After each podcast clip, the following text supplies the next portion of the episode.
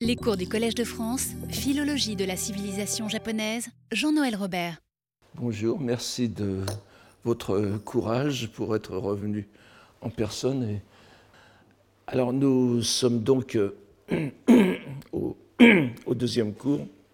Après avoir rappelé notre itinéraire des trois dernières années et le rôle qu'il a joué dans notre enquête, nous pouvons dorénavant aborder l'étape de cette année que nous avons placée sous le signe du départ du bouddhisme, comme je vous ai expliqué le sens de la séparation du bouddhisme. Cette étape sera double, comme nous l'avons déjà suggéré, puisque nous allons nous intéresser à deux représentants importants de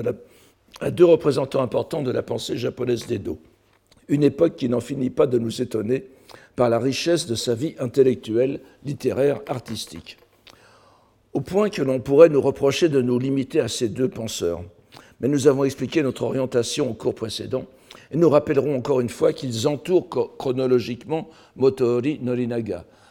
Nakamoto est avant euh, Norinaga et euh, Atsutane est après. Dont on admettra au moins qu'il n'est pas absurde d'en faire de Norinaga, donc, l'une des personnalités les plus importantes de la fin d'Edo pour ce qui est de l'élaboration d'une pensée sinon nationaliste, du moins nationale, comme dans l'expression kokungaku, les études nationales. Je rappellerai à ce propos, si je puis me permettre une petite digression, encore une fois, que ce, ce, évidemment qu'on traduit par national, euh, il faudrait presque le prendre au sens euh, euh, plus ancien, mais je, vous rappelle que le livre des odes, le livre chinois des, des, des odes, des, des poèmes, n'est-ce pas, le shojing, le shikyo en japonais, commence euh, à la première partie intitulée Kokufu, c'est-à-dire les, les, chants des provinces, des régions, n'est-ce pas, les, les, ce, qui est, ce qui est presque le contraire de national, c'est-à-dire ce qui est le, le, le, provincial, l'autochtone. Et la, la, première expression, enfin l'une des premières occurrences de l'expression euh, correspondant au japonais kokungo, la, la, la, langue nationale. Enfin, c'est un, un, thème qui a été bien recherché pour le Japon, mais on ne, on ne sait pas assez que le, euh, existait en chinois et il semble que l'une des premières occurrences concerne la langue manchoue par opposition à la langue chinoise, c'est-à-dire la langue de l'Empire d'un côté et puis la langue, euh, la langue restreinte à une nationalité, qu'on n'appelait pas encore nationalité, enfin un peuple, qui est, le mandchou. Donc vous voyez que ce kokungaku a, un sens, n'a pas le sens de national au sens où nous l'entendons maintenant. Alors, euh, et comme nous le soulignions au cours précédent, il est tout à fait intéressant d'observer que cette évolution décisive dans la pensée japonaise, ce tournant qui va ouvrir les portes à une attitude nouvelle à l'égard de l'histoire nationale et de la langue nationale, et permettra au Japon de se refonder culturellement et politiquement dans un contexte mondial, que ce tournant décisif, donc, va s'effectuer au long d'une réflexion qui est en son fond on ne peut plus traditionnelle, puisqu'elle s'appuie sur une vision remontant au moins à la fin du 8e siècle au Japon. Nous voulons parler de la nomenclature des trois doctrines. Vous avez la, première partie de l'expression de la première ligne, Sangyo ou Sangkyo. Euh, on trouve les, les, deux, les, deux, expressions, les deux prononciations, bien que maintenant Sangyo soit sans doute plus. Enfin, plus, plus répandu dans, certains milieux philologiques. Évidemment, vous connaissez tous le sango de Kukai, n'est-ce pas? Sangoshi, le sangoshiki de, de Kukai, mais c'est une expression, c'est une prononciation non seulement gohon, mais une expression un peu, aberrante, même dans le, le gohon, je ne reviens pas dessus. Enfin, donc vous voyez que c'est donc euh, une expression qui existe par Kukai, justement, euh, euh, dès la fin du, du 8e siècle. Le terme est attesté depuis plus longtemps en Chine euh, que, que le XVIIIe siècle, et nous le trouvons figurant explicitement dans des locutions telles que les débats des trois doctrines, n'est-ce pas, Sangyo d'un nom en,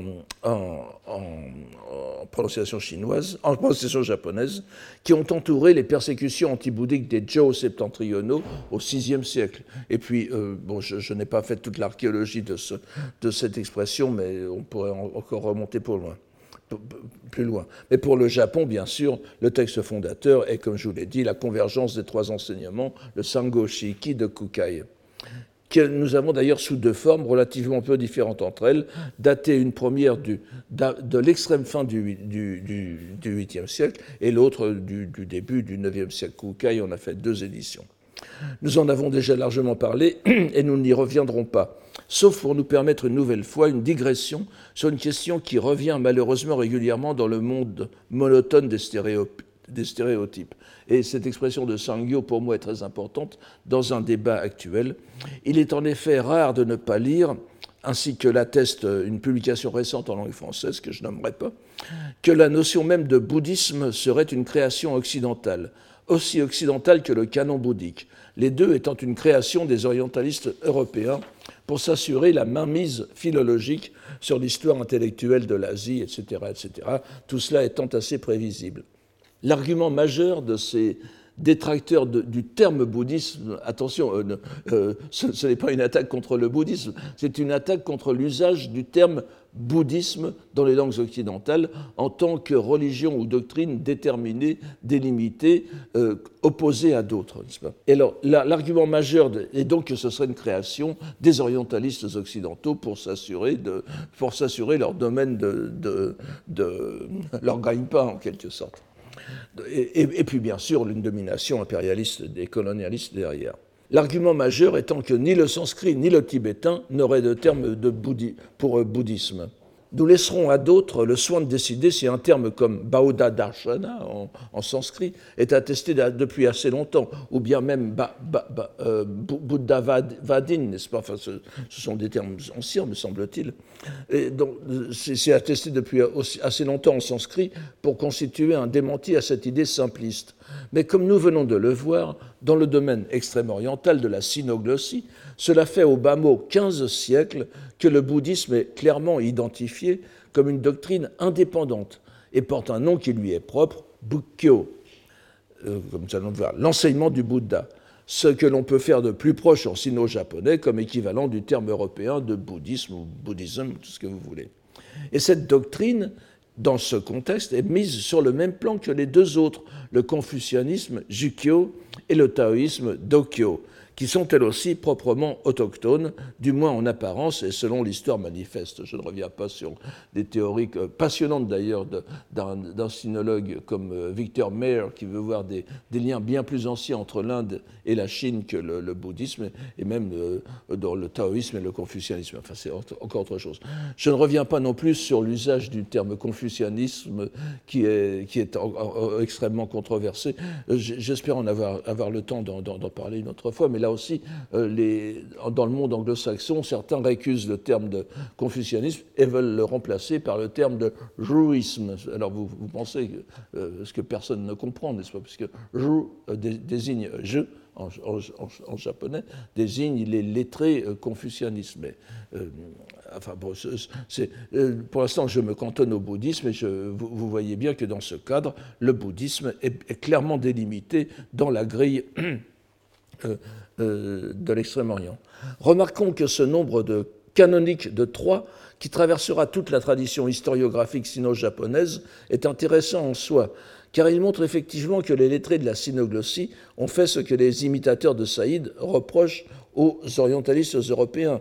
Ils ont bel et bien donné un nom et défini en entité indépendante la doctrine de Shakyamuni propagée en Chine en langue chinoise, et l'ont inséré dans une grille analogique aux côtés de deux autres systèmes apparemment indépendants.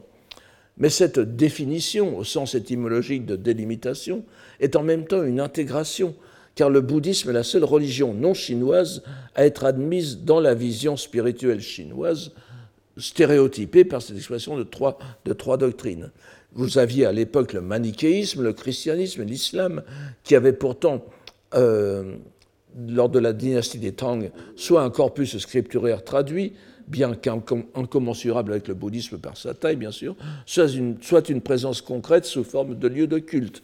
Et il restait en dehors de cette réflexion. Vous n'avez pas le christianisme ou l'islam ou le manichéisme dans les trois religions. Ce sont toujours ces trois religions, deux chinoises, une non chinoise, mais intégrée. On retrouvera d'ailleurs le même phénomène au Japon avec le christianisme, comme nous allons voir, les trois religions, dans les trois religions, on ne parlera jamais du, christianisme. L'élaboration de cette grille tripartite est très intéressante dans l'absolu, dans la mesure où il constitue à notre sens ce que l'on pourrait trouver de plus proche d'une histoire des religions ou de sciences comparées des religions. Mais de même que la science des religions européennes, malgré ses efforts de présentation équilibrée, révélait sans qu'il y eût trop à creuser ses dessins apologétiques, de même, ces présentations des trois doctrines synoglossiques se situaient dans une perspective apologétique marquée. Ne l'oublions pas. Et pour celles qui nous intéressent ici, au premier chef, que ce soit Kukai au Japon ou un peu plus tard Zongmi Shumitsu en, Chine, n'est-ce pas, au siècle suivant, au IXe siècle, euh, eh bien, c'est le bouddhisme qui est présenté comme le point culminant des trois doctrines. Ce n'est pas une présentation désintéressée, c'est une présentation hiérarchisée. On voit donc que cette catégorisation est au moins aussi intellectuellement et spirituellement intéressée que celle que l'on reproche aux bouddhologues européens. Mais alors que cette grille tripartite, reste la même du haut Moyen Âge jusqu'à l'époque d'Edo, l'attitude des auteurs va connaître un changement considérable. Et nous allons voir à l'époque qui nous intéresse que ce cadre traditionnel, et surtout avec ce penseur, va être utilisé à contre-courant pour renverser la vision qu'il véhiculait. Il nous faut donc à présent brièvement présenter nos auteurs et le monde intellectuel dans lequel ils évoluaient. Et en commençant dans ce cours par Tominaga Nakamoto, je, pense que vous avez donné le nom la dernière fois, 1715-1746, euh, donc il est mort à 31 ans, plus jeune que Mozart dans le même siècle. Et il nous faut euh, donc rappeler brièvement le paysage intellectuel de son époque. Il est vrai que dans les représentations les plus répandues de l'histoire de la pensée japonaise, l'époque d'Edo est celle du triomphe du confucianisme, et plus spécialement du néo-confucianisme, ce que l'on appelle le Shoshigaku. Ce triomphe est confirmé a posteriori par le succès et la diffusion d'un texte dont nous avons plusieurs fois parlé, le très célèbre recueil de vie des anciens philosophes, Sentetsu Sodan, dont je vous donne ici quelques, euh, sur lequel je vous donne quelques détails. Nous pouvons mentionner ce livre extrêmement important, bien que très oublié par la suite, parce que, ainsi que l'indique sa date de publication de 1816, nous simplifions une histoire compliquée pour la publication, mais enfin, je, donne pour la. Euh, il y a des continuations, des rééditions, etc. Et il représente rétrospectivement, donc à la fin de l'époque d'Edo, l'axe idéologique de cette époque, puisque ces vies s'inaugurent avec Fujiwara Seika, vous voyez, autour de 1600, qui est en quelque sorte à l'origine de la seconde transmission du néo-confucianisme au Japon dans des conditions tout à fait romanesques, grâce au lettré coréen Kyoko, que je vous mentionne ici, Kang Hong en coréen, dont, je vous parle ici, et dont nous attendons euh, la, publication des mémoires en français par euh, Guillaume Carré. C'est absolument un roman d'aventure.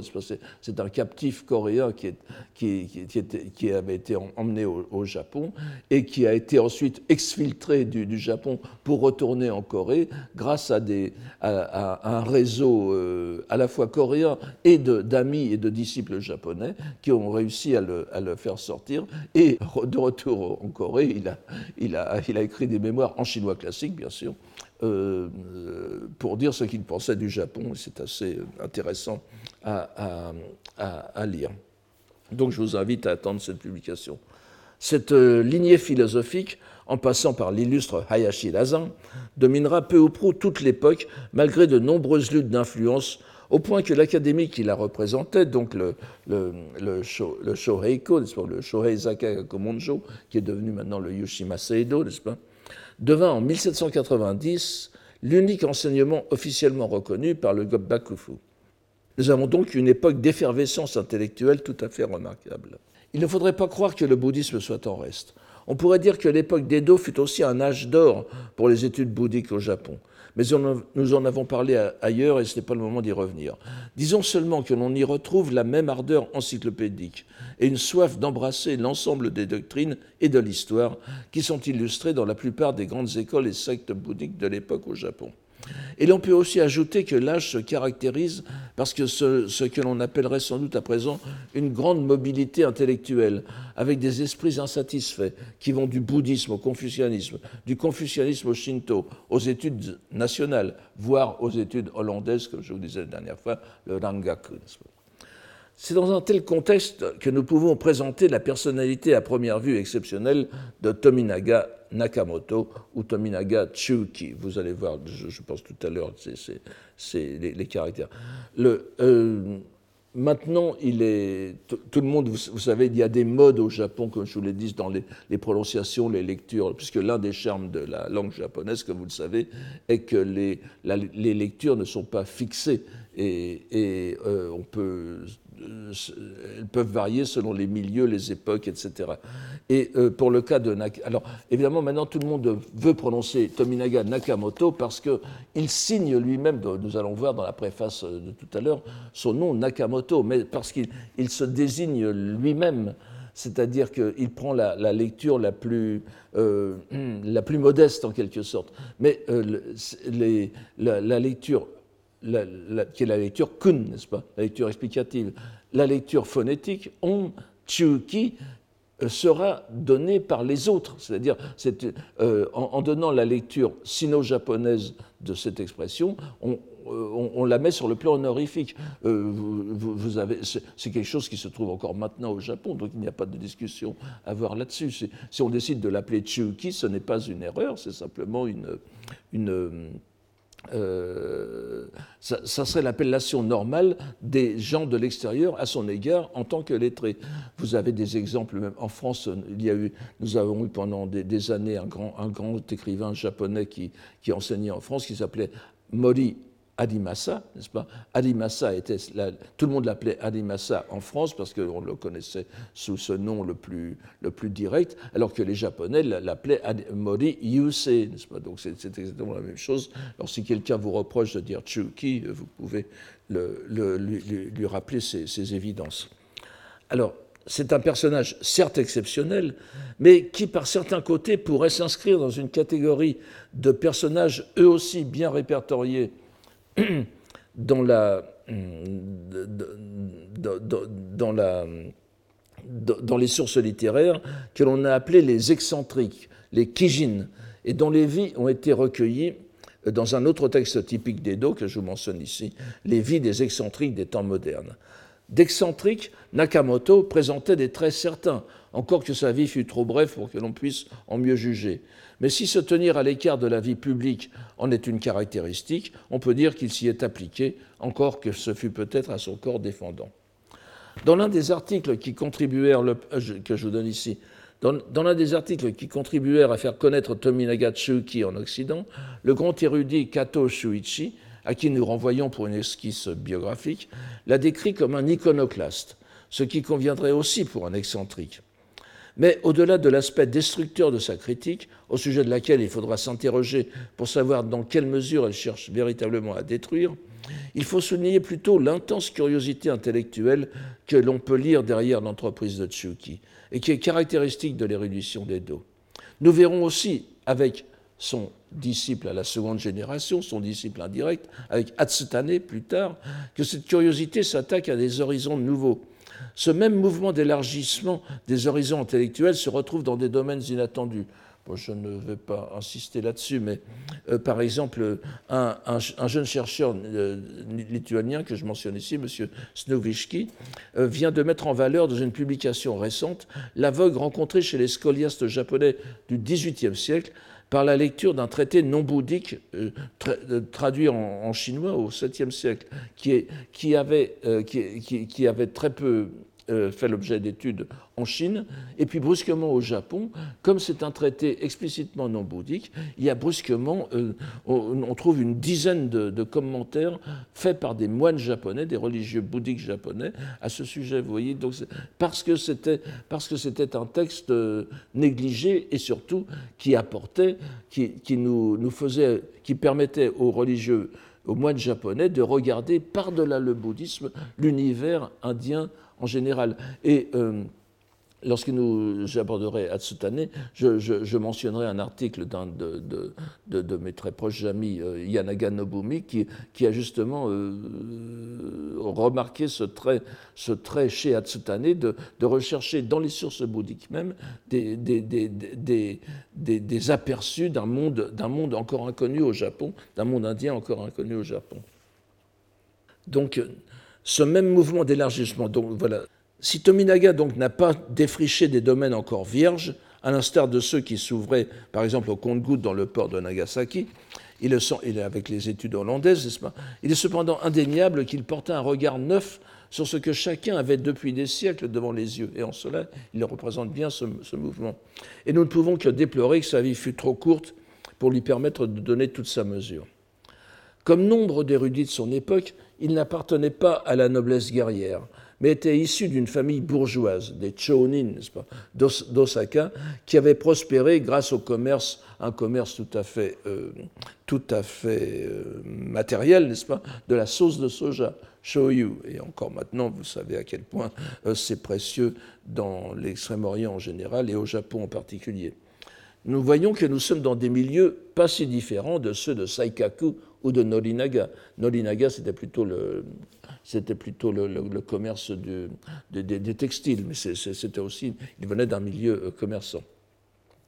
C'est cependant déjà la, génération de son père, du père de Nakamoto, qui s'était lancé dans les études, en devenant le mécène d'une euh, académie fondée par Miyaki Sekihan et qui reçut par la suite un statut euh, semi-officiel on y enseignait à la fois le Shushigaku, donc les, le, néo-confucianisme, n'est-ce pas, euh, autour du, penseur euh, néo-confucianiste, du fondateur Shushi, Jutsu, n'est-ce pas, de, Jushi ou, ou Jutsu en, chinois, qui est mort en 1200, mais euh, dont les, qui était connu à l'époque de euh, euh, sa redécouverte à l'époque des dos, enfin sa, découverte n'est pas une découverte mais une redécouverte. On connaissait déjà ses écrits, notamment dans le dans, dans, dans à l'époque médiévale Muromachi, mais ce, ce, lettré coréen Kang Hong à, la, réinjecter dans le,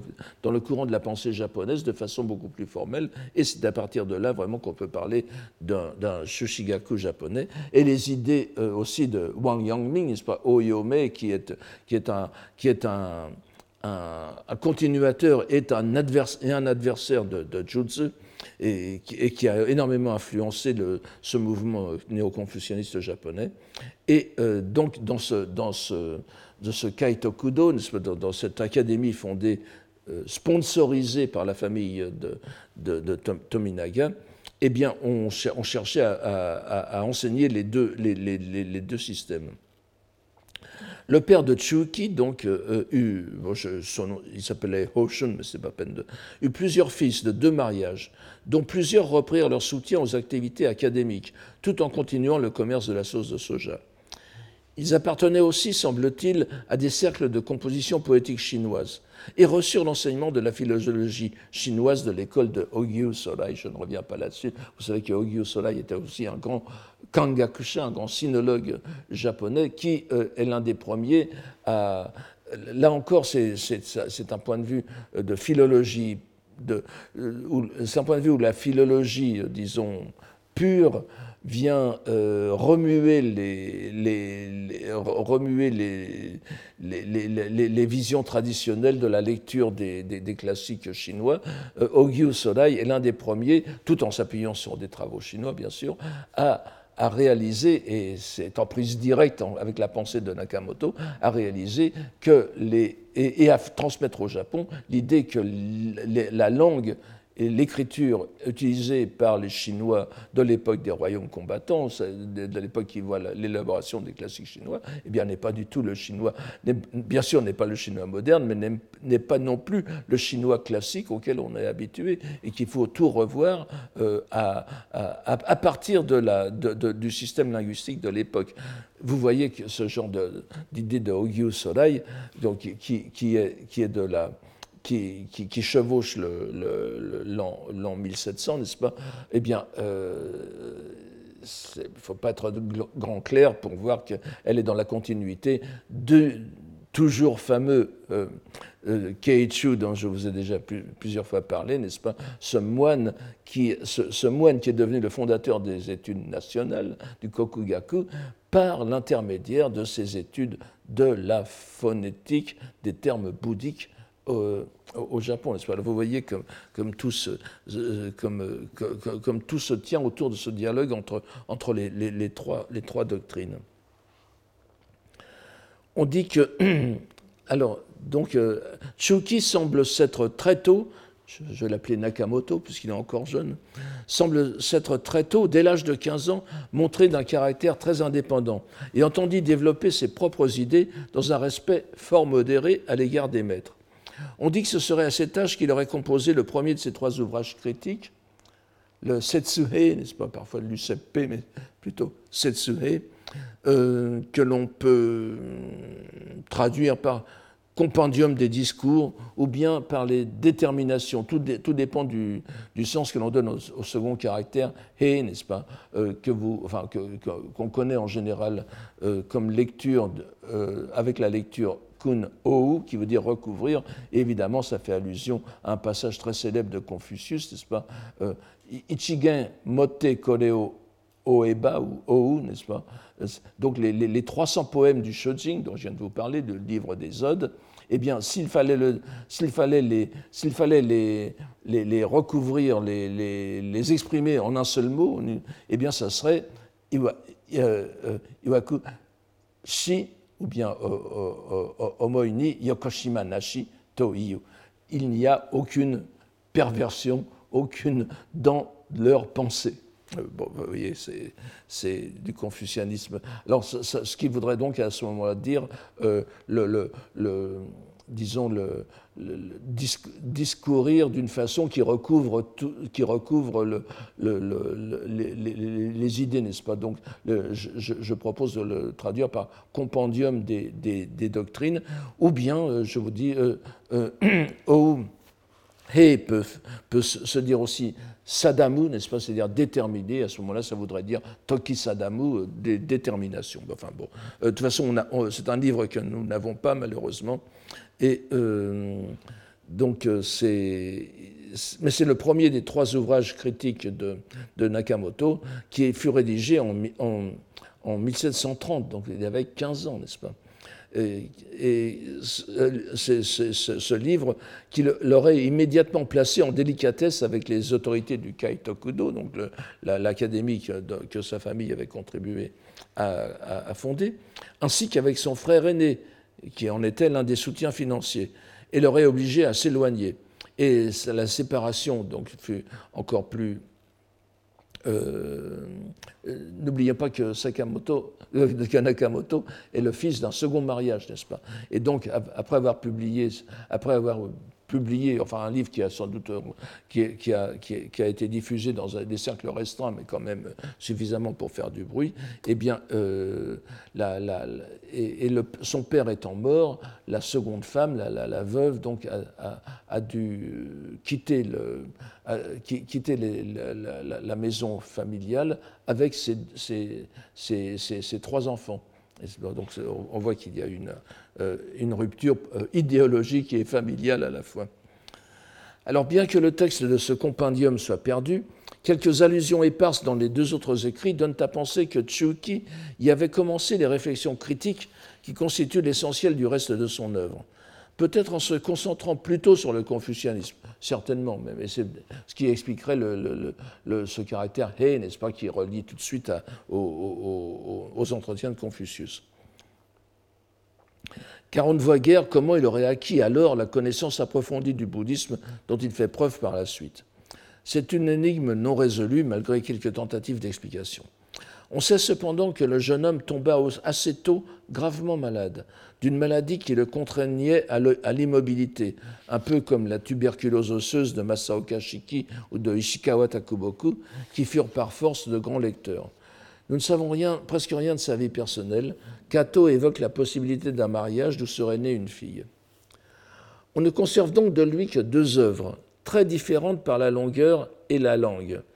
L'une en, sino-japonais savant, le, le, Kogo, que nous verrons euh, euh, en dernier, et l'autre en un japonais, euh, japonais écrit, mais tout à fait fluide et facilement compréhensible mais qui reflètent l'une comme l'autre les mêmes préoccupations intellectuelles.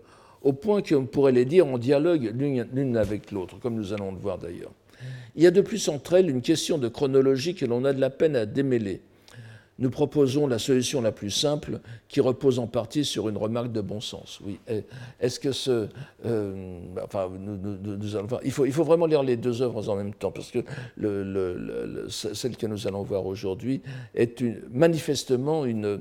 Alors, est-ce une préparation de la seconde ou bien est-ce une simplification d'un texte qu'il aurait déjà euh, d'un texte déjà aurait déjà rédigé par ailleurs euh, c'est impossible à savoir. Enfin, vous verrez qu'il y a quelques indices qui, qui laisseraient penser qu'il avait déjà écrit l'œuvre principale en sino-japonaise. Mais toujours est-il que ça se présente comme une comme, une simplification une une euh, un ah, je, pourrais presque risquer le mot de, pamphlet, n'est-ce pas, à ce sujet. Donc la, la, première de ces deux œuvres, la plus courte, mais certainement pas la moins incisive, c'est euh, à un titre tout à fait vague, Okina no Fumi, nous allons voir tout à l'heure, n'est-ce pas, euh, que, nous avons choisi, de, traduire par le libelle du vieillard on, aurait pu dire le livre, l'écrit, la lettre, et pourquoi pas le pamphlet, comme je vous le dis. Libelle, en raison de son caractère provoquant, euh, qui justifierait pleinement à lui seul l'appellation d'iconoclaste de Kato Shuichi. S'il avait eu davantage de public, parce que malheureusement, enfin, ou heureusement, je ne sais pas, euh, ce, texte est resté euh, assez discret dans, dans le Japon de l'époque. Elle fut certainement diffusée en deux étapes, ce Okina no Fumi, n'est-ce pas? La première est marquée par la date de la préface écrite par Tsuki lui-même, 1738. Il avait alors 23 ans, selon notre façon de compter les âges. La seconde est signalée par la date de la première et deuxième des quatre préfaces que nous possédons, à savoir 1744, soit deux ans avant la mort prématurée de l'auteur, qui avait alors 29 ans. vous voyez, c'est soit au début de sa carrière, soit à la fin. C'est donc presque la même année que la publication de son œuvre majeure, le Shutsujo Koogo, n'est-ce pas, que, je vous donne ici, Shutsujo Koogo, euh, que je propose, c'est le cas de dire, de traduire, oh, nous reviendrons là-dessus, mais les, propos, go, n'est-ce pas, littéralement après être sorti de Jo, Jo c'est la concentration la concentration bouddhique, comme dans l'expression Zenjo, méditation et concentration, qui euh, traduit un terme, sanskrit, samadhi. Samadhi est, bien traduit par concentration. Proposerai aussi, alors ne soyez pas trop surpris, mais je vous proposerai, je proposerai éventuellement de reprendre le, terme que Mircea Eliade avait, créé, euh, qui est le terme de pas, qui est le, contraire de l'extase, l'extase étant une sortie, de, une sortie de son individualité, en quelque sorte, qui est un très vieux terme, qui, qui existe déjà dans le grec ancien et dans le grec néo-testamentaire, mais l'enstase, c'est le contraire, c'est-à-dire c'est le recueillement recueillement est une très bonne, est une très bonne traduction aussi d'ailleurs. Oui, je, simplement le recueillement a un sens un peu particulier dans, euh, dans, dans, la, dans, la, tradition euh, chrétienne européenne, mais euh, vous voyez qu'en tout cas, c'est un, un, titre résolument bouddhique. Donc, donc il semble qu'en réalité le libelle du vieillard, le Okina no Fumi, été publié en 1746 et donc à titre posthume. Cette ultime version était protégée, pourrait-on dire, par rien moins, que quatre préfaces, une de l'auteur lui-même et trois d'amis et de compagnons de route. Pourquoi tant de précautions? Ce ne sont d'ailleurs pas les seuls, nous le verrons. Et le libelle semble se prémunir d'autant plus que l'auteur est conscient de ses hardiesses et l'on se gardera d'oublier que malgré une atmosphère superficielle de liberté de parole, celle que nous avons trouvée chez Saikaku par exemple, mais aussi chez Norinaga, tout ne pouvait pas se dire avec la même insouciance sous l'œil attentif du shogunat. Il y avait, une, il y avait quand même une, une, censure assez, euh, une surveillance assez, assez forte. Et alors, prenons la première préface, celle de l'auteur lui-même, daté de 1738, Gembun III. et nous remarquons d'emblée que le jeu y est lancé. Tsuki ne se présente pas comme l'auteur. Je, vais, je, vous lis, je vous lis la, la, traduction si vous voulez suivre pas. Ce livre m'a été prêté par un ami qui m'assura qu'un vieillard l'avait écrit.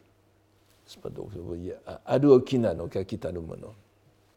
Ainsi, en cette période de, de, de, de décadence, Suenoyo, euh, bon, je ne vais pas, euh, le, temps, le temps passe trop vite, mais vous, voyez, enfin, il, y a, il y a une espèce de, d'information, au sens d'imprégnation du bouddhisme dans la langue japonaise, qui est toujours, euh, qui est, toujours dont on n'arrive pas à se défaire. Suenoyo, ça peut vouloir dire en effet le, les, temps auxquels nous arrivons, mais ça veut dire aussi dans le, dans, si vous le lisez en, sino-japonais, n'oubliez pas, il faut toujours lire les expressions japonaises en sino-japonais aussi, parce que c'est là que vous avez en quelque sorte leur vrai sens. C'est massé.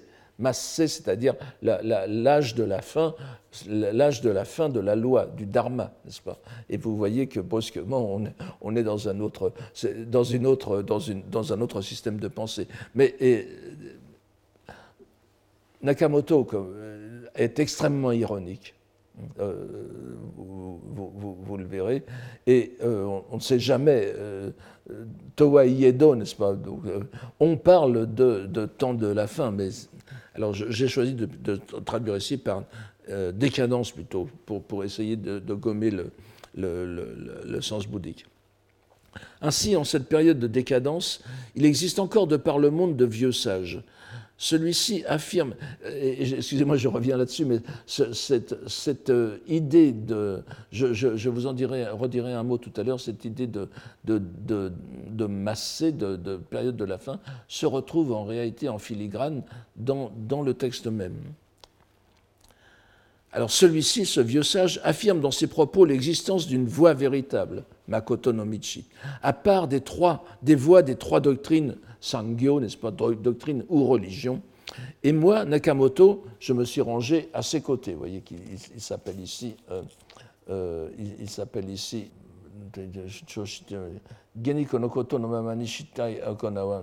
alors, euh, Nakamoto, alors, enfin, on ne sait pas si on ne sait pas s'il faut lire ici Tsuki ou Nakamoto, mais comme c'est, Nakamoto qui se lit euh, lui-même, il faut certainement lire Nakamoto. Et là, je ne vous ai pas mis la signature, mais dans la signature de la préface, elle, est écrite en, en japonais, et donc euh, c'est bien écrit Nakamoto, il n'y a pas d'ambiguïté. Donc, euh, et moi, Nakamoto, je me suis rangé à ses côtés, dans l'idée que si l'on s'en tenait aux paroles du vieillard, il n'y aurait nul risque d'erreur. J'ai bien demandé à cet ami le nom de son bonhomme, mais il n'a pas voulu me le donner, prétendant qu'on ne, pouvait l'apprendre. Il n'y a donc rien à faire. Yoshinashi. En passant, nous apprenons que l'auteur, dans sa préface, dans la, dans la signature, nous donne, à lire, euh, nous donne son nom à lire Nakamoto mais cela ne nous oblige nullement à l'imiter, comme je vous l'ai dit. Nous voyons en tout cas l'artifice littéraire. Ce brûlot est d'origine inconnue et n'est surtout pas de son auteur. C'est le début d'un long jeu de dupes qui ira du début à la fin et où s'empressera de réduire la portée de toutes ses assertions. Il établit clairement en tout cas l'intention du libelle, instaurer une voie véritable à part des trois doctrines traditionnelles. Ici encore, en laissant planer l'ambiguïté, dans un contexte de culture chinoise, les trois doctrines comprennent évidemment le taoïsme, mais il n'en sera pratiquement pas question dans l'œuvre de Nakamoto, dans l'autre en chinois, non, presque pas non plus d'ailleurs. Il sera remplacé par ce qui l'intéresse au premier chef en tant que japonais, le Shinto. Donc, comme pour les trois mousquetaires, les doctrines sont au nombre de quatre, voire cinq, si l'on y joint la cinquième, celle de la voie véritable.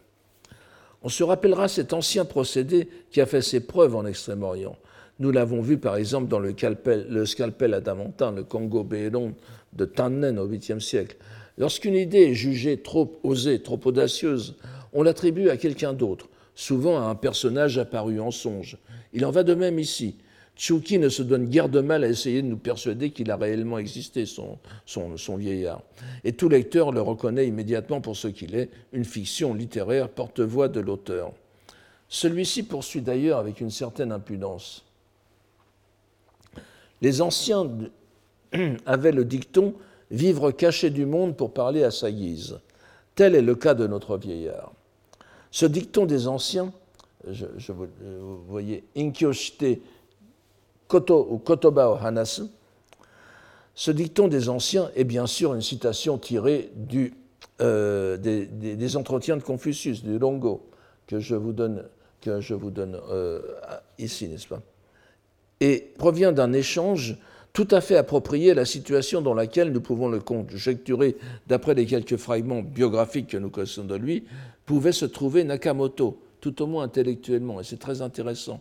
Les paroles de Confucius se trouvent dans un passage où le maître traite de plusieurs personnages historiques, certains connus, d'autres euh, inconnus, mais en particulier comme les deux célèbres Hakui et, euh, et Shkusei, n'est-ce pas, que, tout le monde connaît au, Japon et en Chine, euh, en, Chine aussi, parce que vous savez, le, grand, le, grand, le, grand, le grand auteur, le, grand auteur moderne chinois Lu Xun euh, avait fait, avait fait un petit un, texte savoureux qui s'appelle euh, euh Gushu Simpien, n'est-ce pas les, contes anciens à notre manière, où justement euh, il reprend dans, l'un de ses contes les, ce qui était réellement arrivé à ces deux, à ces deux, à ces deux personnages.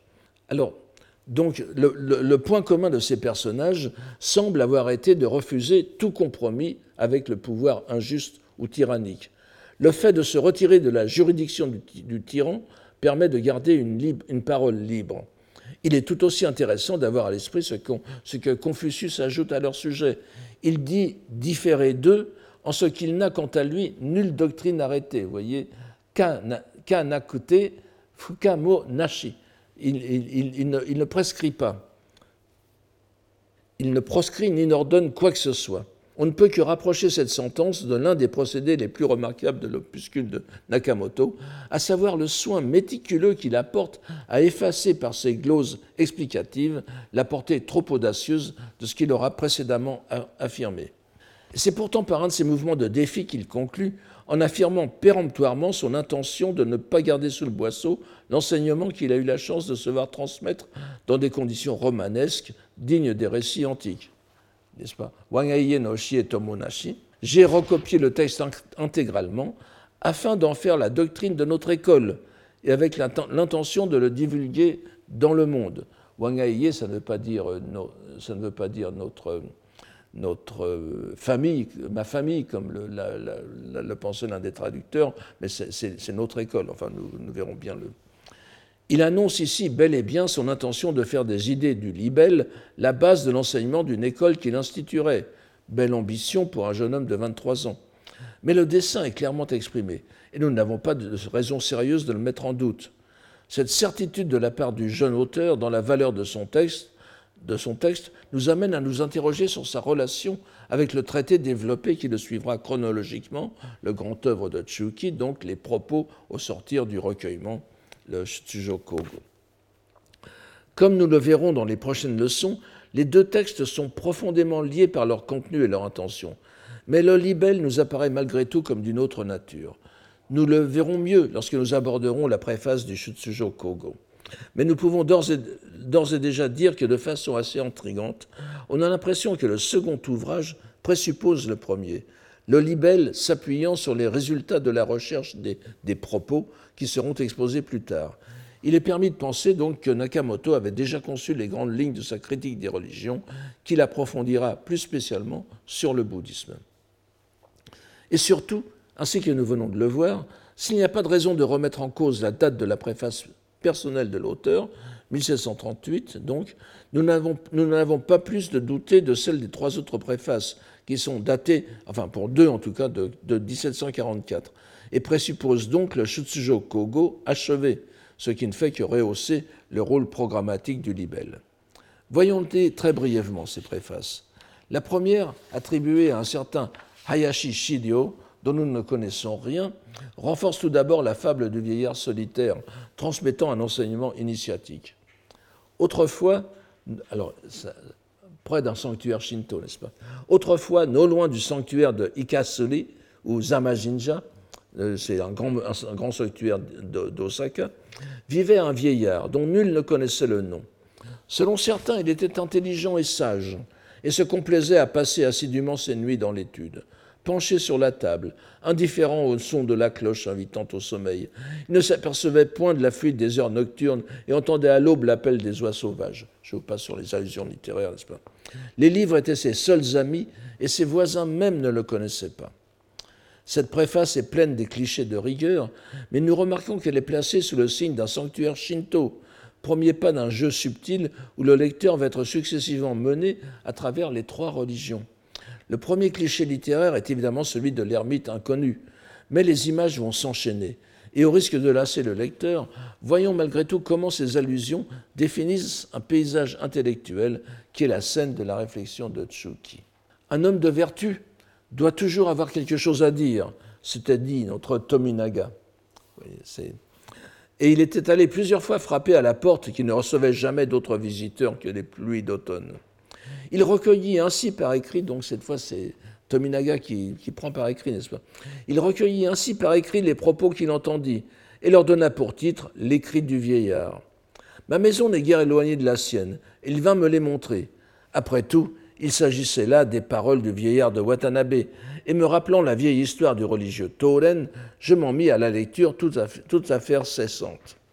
Il est ici fait allusion à une anecdote célèbre rapportée dans le Tsulegusa, n'est-ce pas, au fil des heures oisives, euh, de Yoshida Kenko, donc un livre qui a été écrit vers 1330, où le moine poète Toren, dont nous ne savons presque rien, voulant vérifier la prononciation correcte d'un vers, d'un vers d'un waka, discuter avec ses amis, décide de partir sans plus tarder sous la pluie battante pour aller s'en enquérir auprès de l'ermite de Watanabe, dont nous ignorons tout. Alors vous voyez encore une fois cette, toujours, toujours, cette idée d'un savoir, d'un savoir qui est entre les mains d'un personnage caché vivant en dehors du monde. C'est un, topos euh, très, très vieux en Chine comme au Japon. S'ensuit alors une, accumulation d'allusions. En vérité, encore une fois, Makotoni, n'est-ce pas De ce que je puis en juger, si ce n'est quelqu'un qui connaisse pour la doctrine de l'Inde la comparaison du feu s'éteignant lorsque le combustible s'épuise, qui sache rejeter le doigt qui n'est pas la lune, qui, pour la voix des saints, de la Chine, n'est-ce pas? Sache qu'elle prend racine au fait de la grande origine supportant l'existence des choses. Qui, renonçant au texte du pays de la culture, Bunkoku, n'est-ce pas? Bunkoku, le pays de, de l'écrit, c'est la Chine, regarde avec respect les dieux du Japon antique, en faisant fi des arguties des générations postérieures, et qui plus est, n'ignore rien des choses de la Chine et du Japon, si ce n'est un tel homme, dis-je, qui donc pourra dire quoi que ce soit de ce texte? L'avalanche d'allusions fait le tour du monde intellectuel de l'époque. Le feu s'éteignant faute de combustible, takigi, est une comparaison classique pour l'extinction bouddhique, le nirvana. Pour le doigt qui montre la lune, tout le monde connaît cette image du zen. La voix des saints est illustrée par une citation de l'invariable milieu, le Chuyo, le Zhongyong chinois.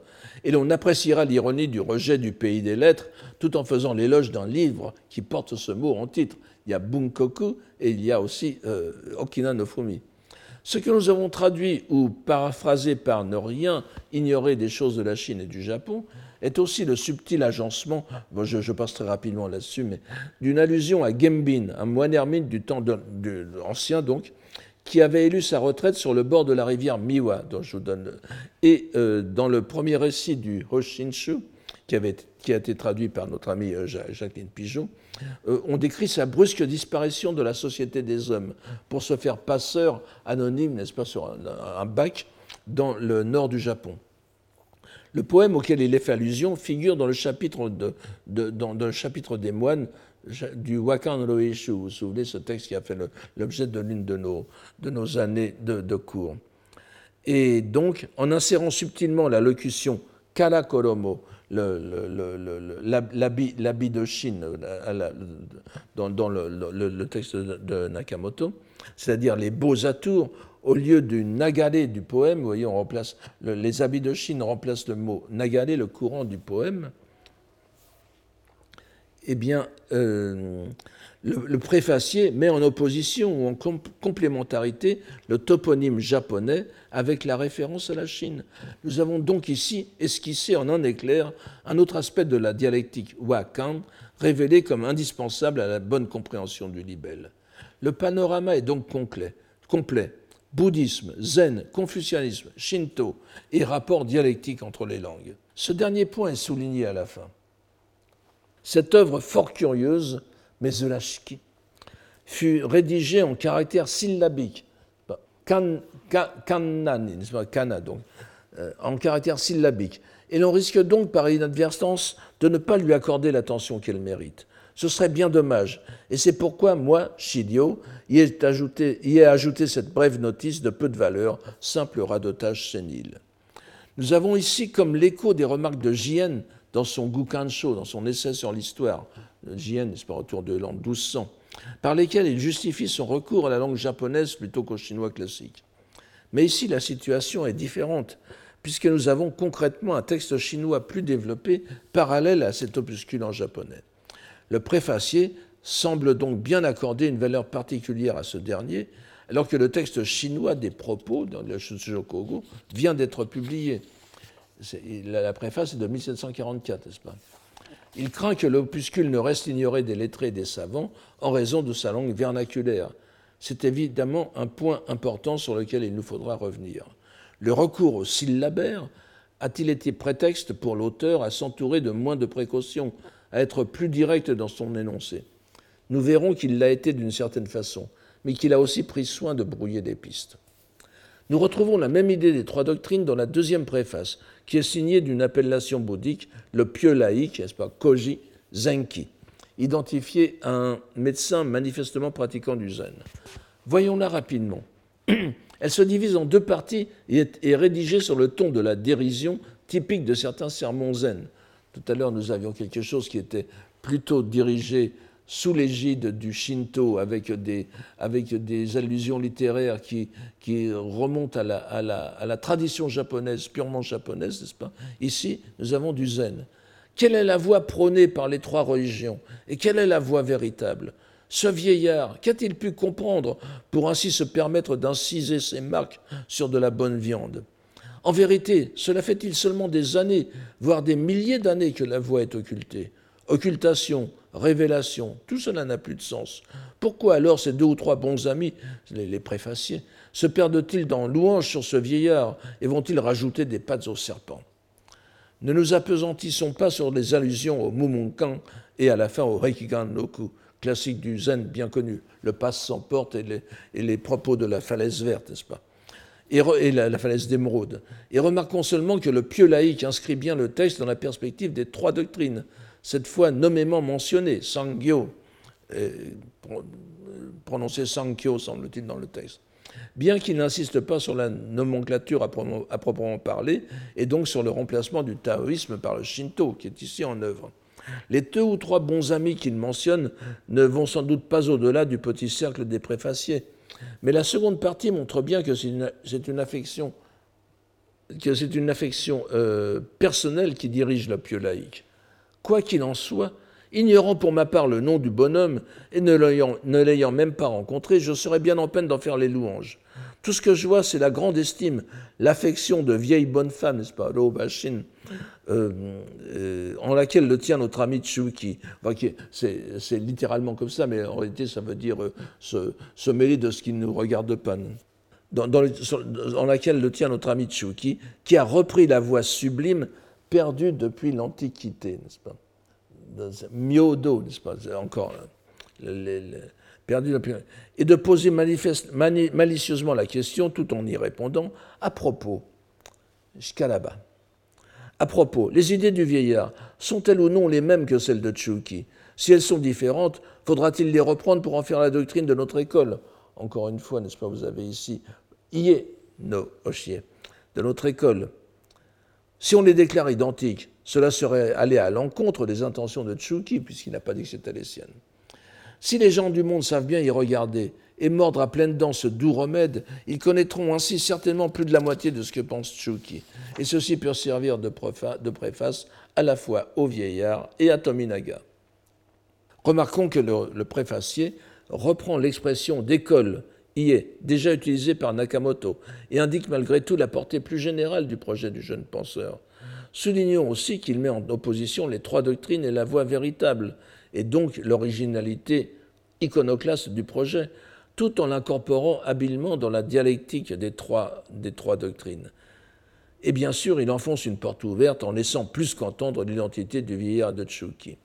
Et euh, je vous rappelle ce terme de myodo qui est, qui est très important. Myodo, la, la, voix sublime, n'est-ce pas, la troisième ligne, euh, c'est c'est le bouddhisme. Donc il assimile en quelque sorte la révélation du vieillard au bouddhisme lui-même. Donc concluant le tout d'une remarque toute zen tirée de la falaise d'émeraude, qui désamorce les éventuelles polémiques et lui permet de s'en tirer lui aussi d'une pirouette intellectuelle. Si l'on veut connaître la voix sublime, euh, je, ne pense pas l'avoir. Si l'on veut connaître la voix sublime, qu'on aille. Je, ne voulais pas dire. Alors, si l'on veut connaître la voix sublime, qu'on aille la demander à la lune dans le ciel. Il reprend le mot miodo encore une fois, n'est-ce pas? Donc vous voyez bien le, jeu auquel il se livre. La troisième préface pose quelques questions. Elle n'est pas datée comme les deux premières. Seule la mention d'une troisième année dans le texte donne à choisir entre 1738 et 1743. Je reprends, euh, je reprends ici les, études de Michael Pye que je vous ai signalé tout à l'heure, qui a traduit le, texte en anglais, et, euh, et, les, les, savants japonais sur lesquels il se fonde. Il est évident qu'orner un tel opuscule d'une préface en sino-japonais, grandiloquent, le propulse à une dimension supérieure de la hiérarchie culturelle. Encore qu'il s'agisse d'une pratique courante à l'époque que de donner une préface en sino-japonais à un texte japonais. Mais disons que si la substance du texte n'est pas si différente des deux précédentes préfaces, le style chinois fait le lien avec les propos au, sortir du recueillement et met les deux œuvres sur le même plan. Ah oui, c'est ici. Moshi myodo excusez-moi. Tempen no tsukinito euh, euh, Alors, voici la préface. Euh, je, vous invite à suivre. Je, l'ai nettoyé des qualités et tout ça parce que ça devient illisible lorsqu'on le met, le met euh, horizontalement. Donc le préfacier, euh, dont nous ne connaissons rien, parle lui aussi de la plus haute antiquité. Jadis, le Shinto, le confucianisme et le bouddhisme, déployèrent chacun, leur doctrine afin de guider les égarés, et par elle les mener à la lumière. Ainsi les mœurs changèrent, la prospérité régna, hommes et femmes connurent la joie. Ceux qui exposaient, l'enseignement soupiraient d'admiration, et les historiens en préservèrent la mémoire afin que la postérité pût imiter cette voix et en faire lecture. De nos jours, les, anciennes écoles en ont recueilli les cendres, et, éclairés ou non, tous s'y appuient. C'est la, dernière ligne. On appréciera tout d'abord que les trois doctrines comprennent le Shinto, alors que nous sommes en, langue chinoise, et pas le taoïsme, mais aussi que l'ordre est différent de celui qui sera donné par Tsuki lui-même.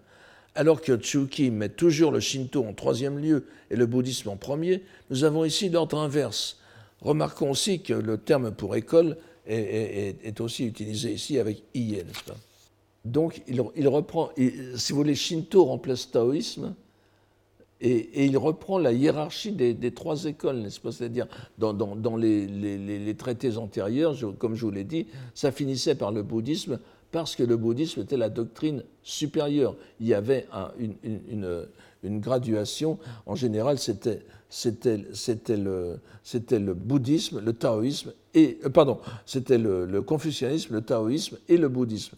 Ici, c'est le shinto, le confucianisme et le bouddhisme. Donc il, refait, il, met le Shinto donc en, premier comme la, la, phase, la phase la plus basse.